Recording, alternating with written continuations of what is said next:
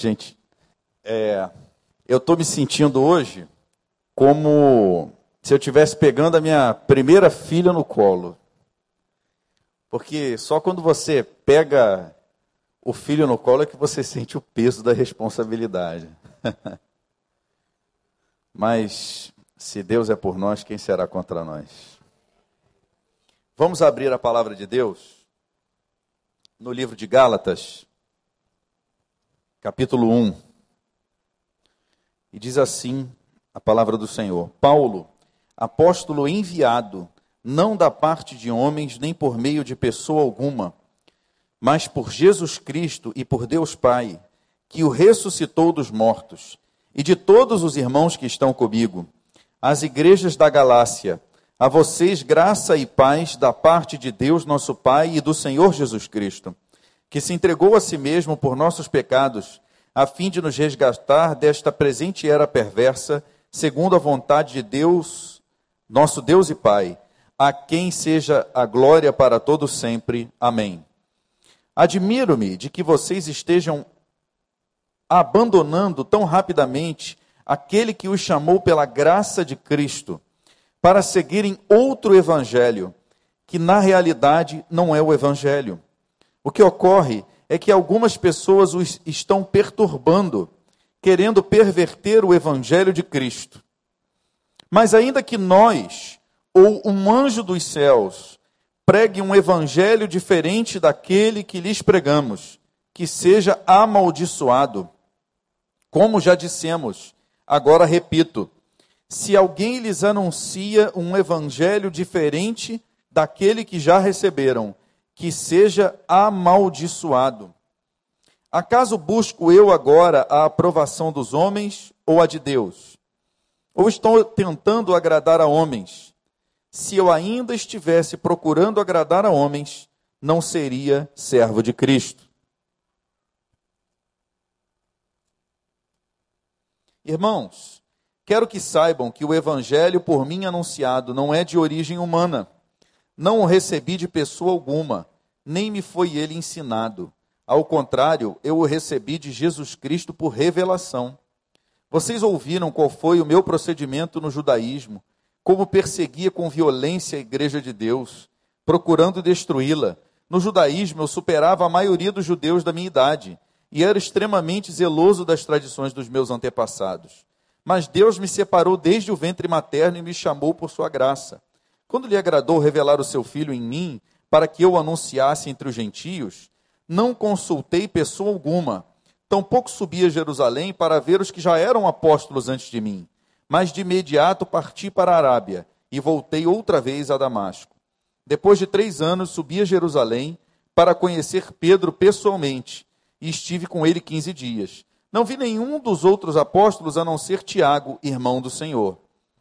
Quanto ao que lhes escrevo, afirmo diante de Deus que não minto. A seguir, fui para as regiões da Síria e da Cilícia eu não era pessoalmente conhecido pelas igrejas da Judéia que estão em Cristo. Apenas ouviam dizer: aquele que antes nos perseguia, agora está anunciando a fé que outrora procurava destruir. E glorificavam a Deus por minha causa. 14 anos depois, subi novamente a Jerusalém, dessa vez com Barnabé, levando também Tito comigo. Fui para lá por causa de uma revelação e expus diante deles o evangelho que prego entre os gentios, fazendo-o, porém, em particular aos que pareciam mais influentes, para não correr ou ter corrido inutilmente. Mas nem mesmo Tito, que estava comigo, foi obrigado a circuncidar-se, apesar de ser grego. Essa questão foi levantada porque alguns falsos irmãos infiltraram-se em nosso meio para espionar a liberdade que temos em Cristo Jesus e nos reduzir à escravidão não nos submetemos a ele nem por um instante, para que a verdade do Evangelho permanecesse com vocês. Quanto aos que pareciam influentes, o que eram então não faz diferença para mim, Deus não julga pela aparência. Tais homens influentes não me acrescentaram nada. Ao contrário, reconheceram que a mim havia sido confiada a pregação do Evangelho aos incircuncisos, assim como a Pedro aos circuncisos. Pois Deus, que operou por meio de Pedro como apóstolo aos circuncisos, também operou por meu intermédio para com os gentios. Reconhecendo a graça que me fora dado, Tiago, Pedro e João, tidos como colunas, estenderam a mão direita a mim e a Barnabé, em sinal de comunhão. Eles concordaram em que devíamos nos dirigir aos gentios, e eles aos circuncisos. Somente pediram que nos lembrássemos dos pobres, o que me esforcei por fazer. Quando, porém, Pedro veio a Antioquia, enfrentei-o face a face, por sua atitude condenável. Pois antes de chegarem alguns da parte de Tiago, ele comia com os gentios. Quando, porém, eles chegaram, afastou-se e separou-se dos gentios, temendo os que eram da circuncisão. Os demais judeus também se uniram a ele nessa hipocrisia, de modo que até Barnabé se deixou levar. Quando vi que não estavam andando de acordo com a verdade do evangelho, declarei a Pedro diante de todos: Você é judeu, mas vive como gentio e não como judeu. Portanto, como pode obrigar gentios a viverem como judeus? Nós, judeus de nascimento e não gentios pecadores, sabemos que ninguém é justificado pela prática da lei, mas mediante a fé em Cristo Jesus. Assim, nós também cremos em Cristo Jesus para sermos justificados pela fé em Cristo e não pela prática da lei, porque pela prática da lei ninguém será justificado. Se, porém, procurando ser justificados em Cristo, descobrimos que nós mesmos somos pecadores, Será Cristo então ministro do pecado? De modo nenhum. Se reconstruo que destruí, provo que sou transgressor. Pois por meio da lei eu morri para a lei, a fim de viver para Deus. Fui crucificado com Cristo. Assim, já não sou eu quem vive, mas Cristo vive em mim. A vida que agora vivo no corpo, vivo-a pela fé no Filho de Deus, que me amou e se entregou por mim. Não anulo a graça de Deus, pois se a justiça vem pela lei, Cristo morreu inutilmente. Que Deus nos abençoe. Quem achou que a gente ia ler Gálatas inteiro aí, levanta a mão. é uma leitura extensa. Mas, gente, é impressionante como Paulo gasta o primeiro capítulo e boa metade do segundo capítulo fazendo o quê? Nós vamos chegar lá. Paulo é tido para nós como o maior evangelista da história, o maior missionário da história, o maior apóstolo da história. Ele é o maior herói da fé que nós temos, ele é praticamente o nosso São Paulo. Eu acho que se nós fôssemos fazer uma eleição aqui, para escolher quem nós íamos colocar num busto, numa estátua, ou como nós cremos que não podemos fazer estátua de ninguém, quem nós colocaríamos num quadro pintado seria o apóstolo Paulo ele certamente é das figuras do Novo Testamento depois de Cristo, porque Jesus é Deus, a figura mais amada, mais lida, mais, talvez, quem sabe até adorada. Mas não era assim naquela época. Isso é que é interessante.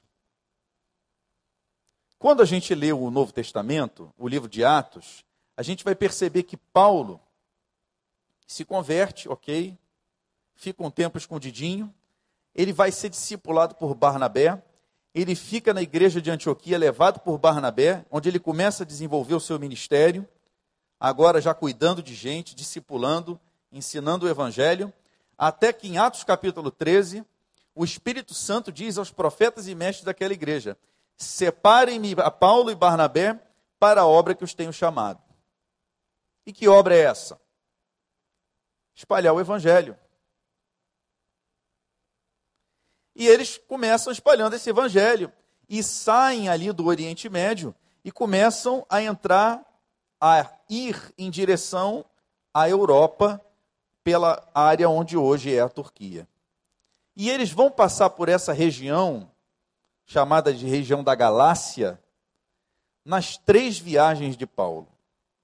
Na primeira viagem de Paulo, eles plantam as igrejas. Na segunda viagem de Paulo, eles vão dar uma correção nessas igrejas. E na terceira viagem de Paulo, o negócio não funcionou e eles têm que voltar lá nas igrejas. E o que Paulo está fazendo aqui, quando ele começa a carta dele, é nada mais, nada menos que uma defesa do ministério dele, do apostolado dele. Ele está dizendo o seguinte: olha só, vocês se desviaram do evangelho, Vocês foram seguir um outro evangelho que não é evangelho. Paulo vai dizer uma coisa mais grave. Ele vai dizer que se afastar do evangelho é se afastar de Deus. Vocês abandonaram a Deus, o Deus do evangelho. E eu agora tenho que escrever para vocês, para lembrar vocês daquilo que vocês foram ensinados. Só que o interessante é que quando você lê o capítulo 1 e parte do início do capítulo 2, o que, que vocês estão vendo ali? Paulo está escrevendo o currículo dele, está escrevendo a história dele. E o primeiro momento da história dele, ele vai dizer o seguinte: o evangelho que eu recebi, eu não recebi de homem, ninguém me ensinou. Ninguém pode dizer que tem autoridade sobre mim, porque eu recebi diretamente de Jesus Cristo. Eu falo com a autoridade de Jesus. Então, atenção, prestem atenção, Gálatas. Prestem atenção, crentes da, de Icônio. Prestem atenção, crentes de Listra, crentes de Derbe, as cidades por onde ele passou. Esse evangelho que eu anunciei a vocês, que eu ensinei a vocês, que eu vivi com vocês, e do qual vocês se desviaram, não foi, eu não tirei da minha cabeça e nenhum mestre me ensinou. Esse evangelho eu aprendi de Jesus. Mas isso não é suficiente. E Paulo vai dizer mais. Ele vai dizer o seguinte: olha, mas os judeus que se dizem cristãos e que dizem que o que ensinaram para vocês é evangelho, eu sou muito mais judeu do que eles. Isso tudo que eles ensinaram para vocês eu já vivi. Eu era fariseu. E como fariseu, na minha idade, eu era muito mais competente do que eles. Eu era muito mais zeloso do que eles. Eu era muito mais cuidadoso do que eles. Eu era muito mais judeu. Fui circuncidado, benjamita, isso ele vai dizer em 2 Coríntios. E ele tem um currículo extenso. Ele vai dizer: Eu, como judeu, era zeloso e persegui os crentes. E não foi, e ele continua dizendo: nenhum crente que me ensinou o evangelho, foi Jesus.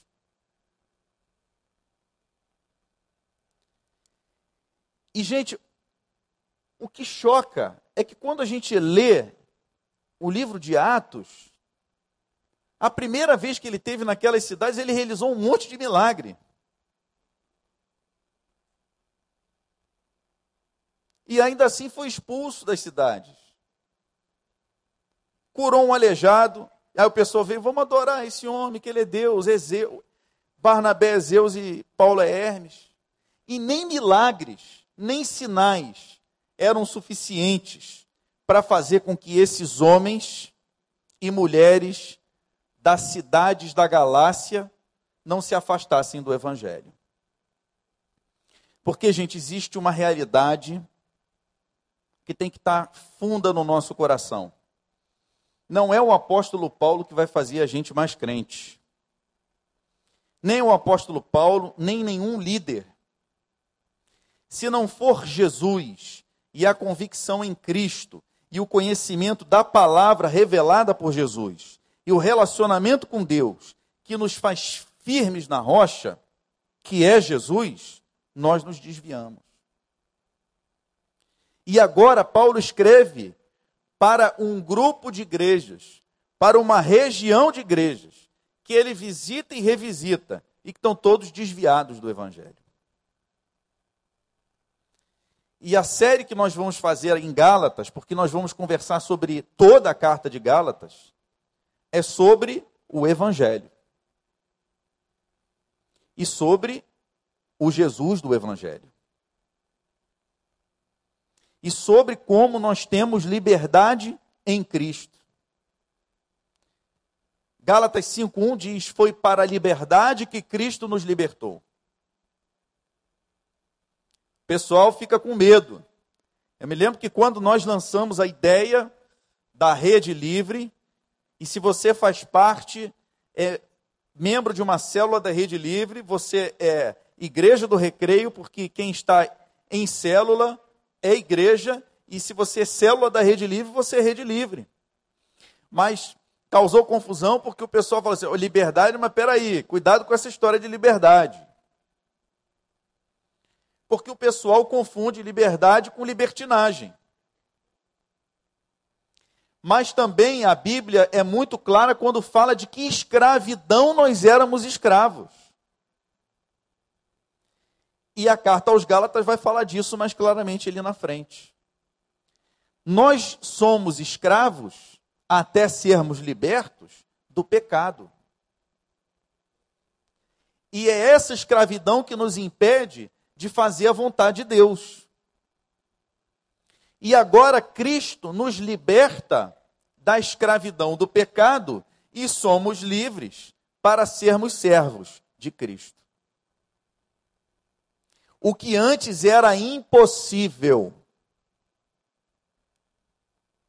O que antes era impossível. Um homem natural não conhece a Deus e não pode fazer a vontade de Deus não entra em relacionamento com Deus. Paulo diz na carta aos Efésios que antes nós éramos, por natureza, inimigos de Deus. Isso significa, gente, que Deus não é nosso inimigo. Atenção, a Bíblia diz que Deus o quê? Nos amou. E esse amor de Deus é incondicional, é por cada ser humano. Ele me amou, ele te amou, ele nos amou. Ele ama todo ser humano de forma incondicional. Agora, antes de nós recebermos esse amor, nós é que éramos inimigos dele. Por isso, hoje, entendendo isso, eu já não me escandalizo mais quando alguém vai de encontro a algum valor cristão. Por quê? Quem não é nascido de novo é inimigo de Deus. Então, o cara achar normal, por exemplo, o aborto. É inimigo de Deus, ele não entende as verdades do reino. O cara é a favor do, da união homossexual, homoafetiva. Ele não entende os valores de Deus, ele é inimigo do reino. Ele não tem mentalidade como a mentalidade de Deus, nem pode ter. Ele, por natureza, nasceu inimigo de Deus. Nós todos, por natureza, nascemos assim. Nós nascemos escravos, sem liberdade. Mas qual é a controvérsia que ele tem agora com os judeus? Os judeus crentes, os judeus que vieram lá de Jerusalém, os judeus que foram em missão para Gálatas, para Galácia, Esses judeus iam lá ensinar aquela controvérsia que nós vemos em Atos 15, que a gente chama de controvérsia judaizante, em que eles diziam assim: olha, para os gentios, se vocês não se circuncidarem, se vocês não seguirem a lei de Moisés, então vocês não poderão ser salvos.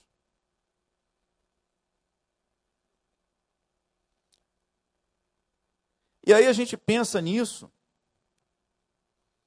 e num primeiro momento, se a gente olhar e refletir, qual o problema da circuncisão?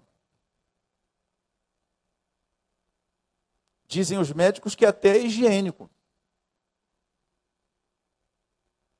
Qual é o problema da lei de Moisés? aparentemente ela é boa. A ética mosaica, no geral, é muito semelhante à ética cristã. Tirando a questão da, da retribuição, né? Do olho por olho, dente por dente. Mas, em geral, a ética judaica, a ética da lei de Moisés, é muito semelhante à nossa ética cristã.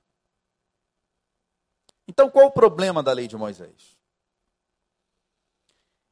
O primeiro problema da lei de Moisés, o primeiro problema da lei de Moisés, é que a lei de Moisés, ela foca em ritos e não em relacionamentos. Os ritos são um meio ou um aio, como Paulo diz, algo que conduz você, que guia você, que conduz você a um relacionamento com Deus. E para tanto você precisa de um intermediário que é o sacerdote. O ritual está no centro. E aí você vai pensar assim comigo: mas isso tem problema? Tem. E é isso, gente, um dos nossos valores principais como igreja em célula. Vida cristã não é rito. Vida cristã é relacionamento.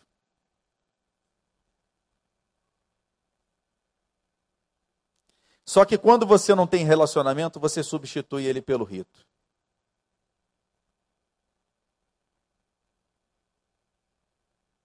O grande problema da observância de ritos é que nós cremos que isso gera para nós um crédito.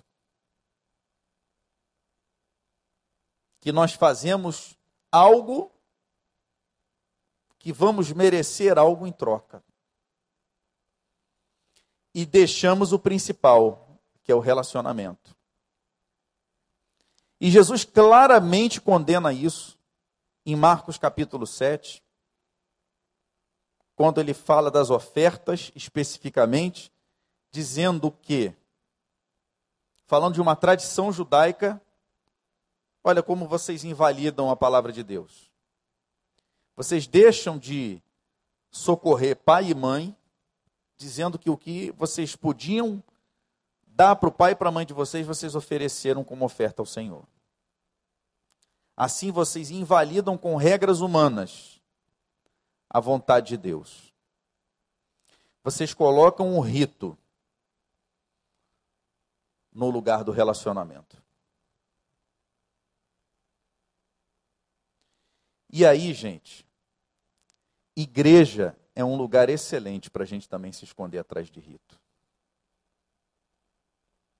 Eu me lembro quando eu vim para cá, e tem pouco tempo, foi em 2004, e o meu sogro era crente velho. E eu não sei se você já foi machucado em igreja, mas ele era um homem machucado de igreja. Mas eu não sabia disso. E como eu também nunca fui muito de muitos amigos, de poucos amigos, de poucos relacionamentos, e o meu foco era o Jesus, eu fiz o que, que ele, por um tempo, o que ele me aconselhou a fazer. Ele disse assim: entre na igreja, saia da igreja, não se relacione com ninguém. E era o que eu fazia. Na igreja velha, eu entrava pela direita, sentava na mesma cadeira, empurrando o carrinho da Gabi, que tinha acabado de nascer, da Júlia, é, troquei o bebê. Da Júlia, tinha acabado de nascer. No começo, né, assistia o culto, não prestava culto, assistia, aquilo tudo para mim era algo totalmente novo. Depois a gente se acostuma, né? E embora para casa. E assim foi. Durante, ó, meses.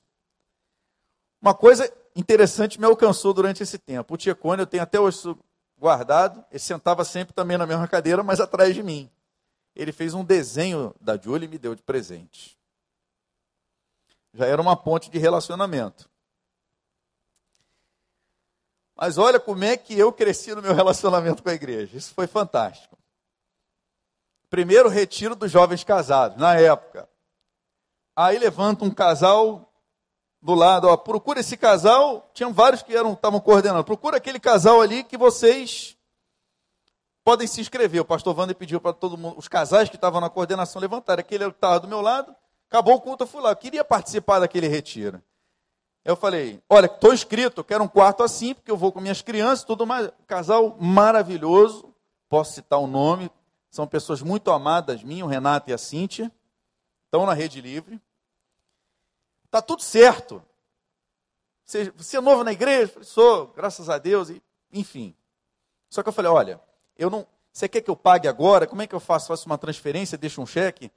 Não, porque não está nada certo. Eu falei, cara, porque é o seguinte, eu preciso desse quarto, porque eu vou com as crianças e vou levar uma babá, porque eu quero participar dos cultos.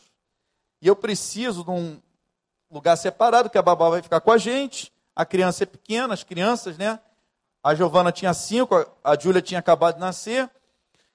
E eu vou viajar, não vou ter como pagar, só quando eu voltar da viagem. Não, está tudo certo. Gente, quando eu voltei, tinham reservado o nosso quarto para outra pessoa. E não tinha sido culpa do Renato da Cinti.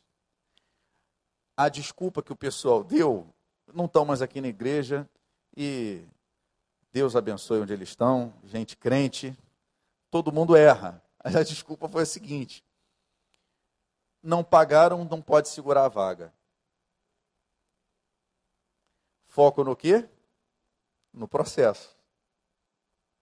No rito. E eu que estava botando o pé na igreja,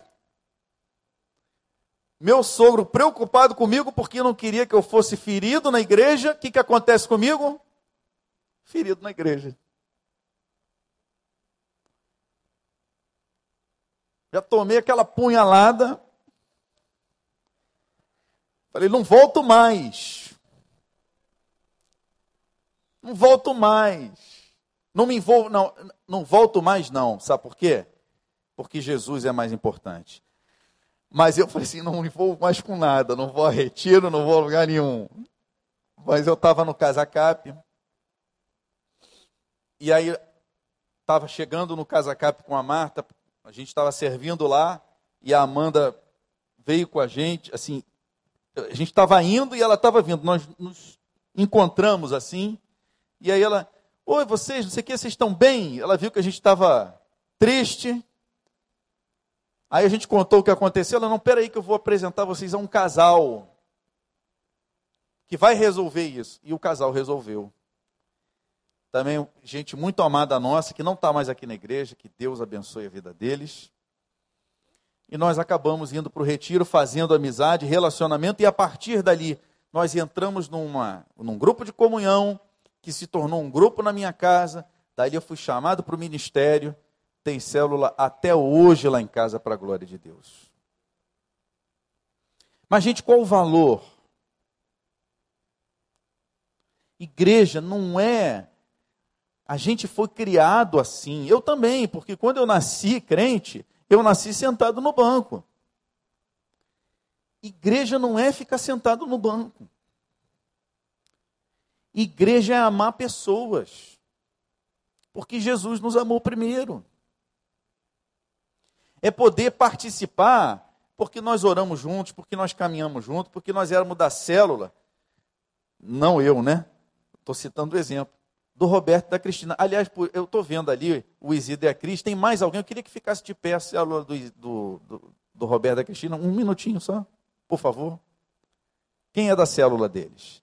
Está aí hoje. O Isidro e a Cris, vem mais alguém? Não. Sexta-feira é um dia mais difícil de trânsito. Graças a Deus. O Isidro e a Cris tiveram o privilégio de participar da história do Roberto e da Cristina. Assim como eu tenho certeza que todos aqui tiveram esse privilégio. E conforme Deus vai acrescentando a gente, mais gente, como é que a gente faz para amar essas pessoas e estar tá junto e ter relacionamento? Antigamente, as igrejas, o evangelho aqui no Brasil era outro. E era muito mais difícil. E era fácil a gente ter relacionamento na escola bíblica, a gente ter relacionamento no coro, a gente fazia um retiro e a igreja inteira, porque a igreja inteira eram 50 pessoas, 100, 200 pessoas. Quem aqui já foi de uma igreja de 100, 200 pessoas? Levanta a mão aqui, rapidinho, por favor. Olha quanta gente. Mas hoje não é mais assim. Hoje não é mais assim. Hoje na Rede Livre, nós, Rede Livre, somos quase 70 células. Células. Como é que a gente vai amar as outras que não estão em células? Eu não estou dizendo da igreja, não. Essas também precisam ser amadas, mas aquelas que não têm Jesus, que são inimigos de Deus ainda. A gente tem que jogar os ritos fora.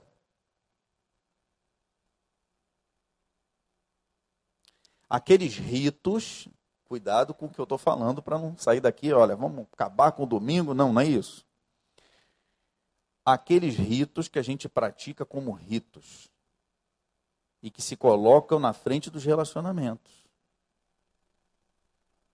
Domingo ninguém presta culto aqui. Culto acabou, gente. A gente mata alguém aqui na frente, tem sacrifício? Né? Só sacrifício de louvor. A gente vem aqui celebrar a ressurreição de Cristo. É festa. Não é missa. Na missa tem renovação do sacrifício vicário de Cristo. Mas sabe qual é a mensagem do rito da missa? Que o sacrifício da cruz não foi suficiente. Mas se ele foi suficiente, por que, que eu preciso de um outro sacrifício? E é aqui que Paulo entra.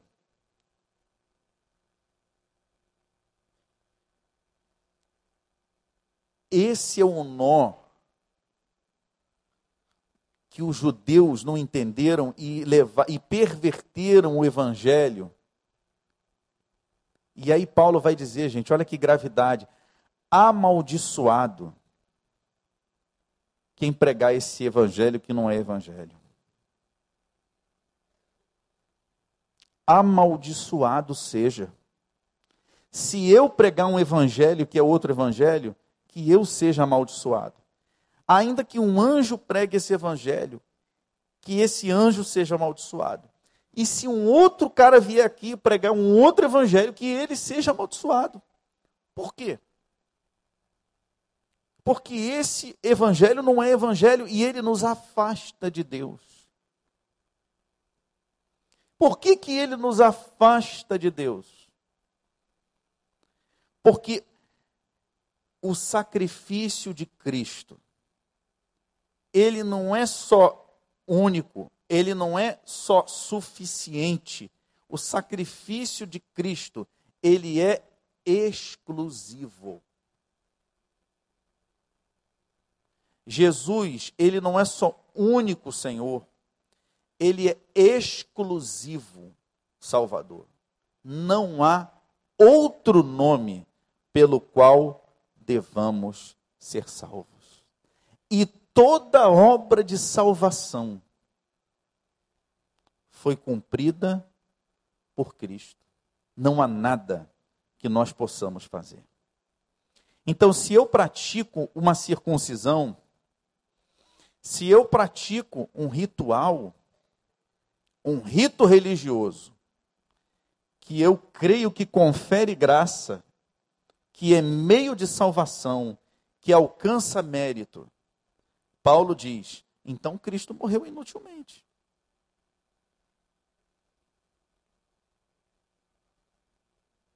Cristo morreu para quê? Se eu preciso de rito. Aí vem a pegadinha. Qual é a sua motivação quando você serve? Qual é a sua motivação quando você entrega a sua oferta? Qual é a sua motivação quando você devolve o seu dízimo? A única motivação deve ser a adoração, gratidão. Porque Cristo nos amou primeiro. E porque eu não mereço, não sou digno de ser salvo. Mas pela graça eu fui salvo, mediante a fé. E nem a fé vem de mim. É dom de Deus. Para quê? Para que eu não tenha do que me gloriar. Porque eu não sou digno da minha salvação. Gente, Cristo nos libertou. não foi a lei. E Paulo então diz: a lei, ela serve para quê? Para nos condenar. E se eu volto a recorrer à lei, eu concordo com a lei e me faço transgressor. O jogo de palavras dele é difícil de entender, mas resumindo é isso. E se eu me faço transgressor, porque eu volto aos ritos, eu creio nos ritos e nos méritos, então para mim Cristo morreu inutilmente. Amaldiçoado seja quem prega isso. Amaldiçoado seja quem prega qualquer forma de cativeiro. Jesus Cristo nos chamou, nos libertou para a liberdade. E por isso nós somos, nós cremos nisso, nós somos livres. Livres do pecado, servos de Jesus. Para quê? Para amarmos Jesus em primeiro lugar e amarmos as pessoas. Amarmos missões. E quando eu amo missões, eu estou amando, não estou amando missionário. Eu estou amando o povo francês. Eu estou amando pessoas. Eu coloco pessoa na frente. Gente, para isso, nós estamos em células.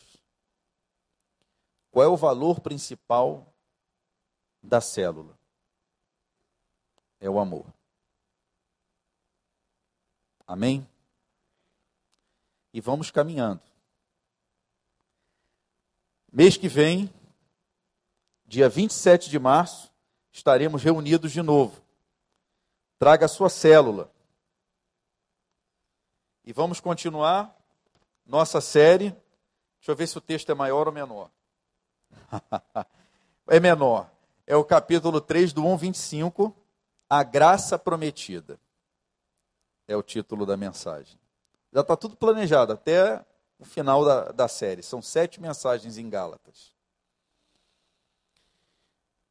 Nós convidamos você a participar. Nós queremos que. Nós organizamos essa primeira, um piloto, mas nós queremos que aqui não seja um, um culto dominical. Culto dominical a gente já tem, é muito bom, nós não precisamos igual. Nós queremos fazer disso daqui o nosso espaço como rede para celebrar. Você está convidado a participar conosco, a pensar conosco, a fazer junto. Nós queremos que isso seja das células para as células. E nós temos, isso é muito importante, porque aqui nós não temos só líderes, nós temos também membros de célula e talvez até quem não esteja em célula nenhuma. Dia 11 de abril mudou a data do treinamento por causa do feriado da Páscoa. Então, o treinamento que ia ser no dia 4 passou para o dia 11. Para todo mundo que está em célula. Não importa se você é líder, se você já é crente, está batizado, se você é supervisor. Nós vamos treinar todo mundo. Supervisor tem treinamento supervisor, quem vai ser líder tem treinamento de líder. E para todos a gente quer que todos façam, gostaria, é um convite. Um treinamento chamado Aprendendo a ser um discipulador. O que é ser um discipulador? É amar a pessoa. É pegar aquela pessoa que está no processo de conversão, talvez não tenha se convertido, você está trabalhando, orando pela vida dela e caminhar com ela, orar com ela, viver com ela, vida na vida, crescer com ela, dar e receber. A gente crê que isso é que é o Evangelho. A gente crê que é para lá que nós estamos caminhando. Uma igreja viva. Quem é a igreja viva? Quem? Hã? Nós.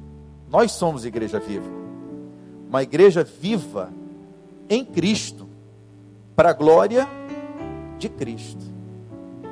Só um detalhe, a gente fez um apanhado, né? Porque se a gente for pegar cada texto, tem muita riqueza no texto. Lembrando disso agora de estar vivo, Paulo vai dizer: então, gente, eu morri. Morri para mim. Morri para a lei. Para viver para Cristo. Sabe por que, que ele está dizendo isso? Porque a gente vai falar mais Mas pensa bem, muitas vezes eu dou para Deus o que ele não pediu, porque eu não quero entregar aquilo que ele quer o controle da minha vida. Ele pede de mim renúncia, e eu ofereço a ele sacrifício. Deus não pede da gente sacrifício. Deus pede da gente entrega, rendição. Ele não pede rito. Ele pede a gente inteiro. Por isso ele diz: Agora eu já estou crucificado. E Cristo vive em mim. Cristo vive em você? Amém? Que Deus nos abençoe.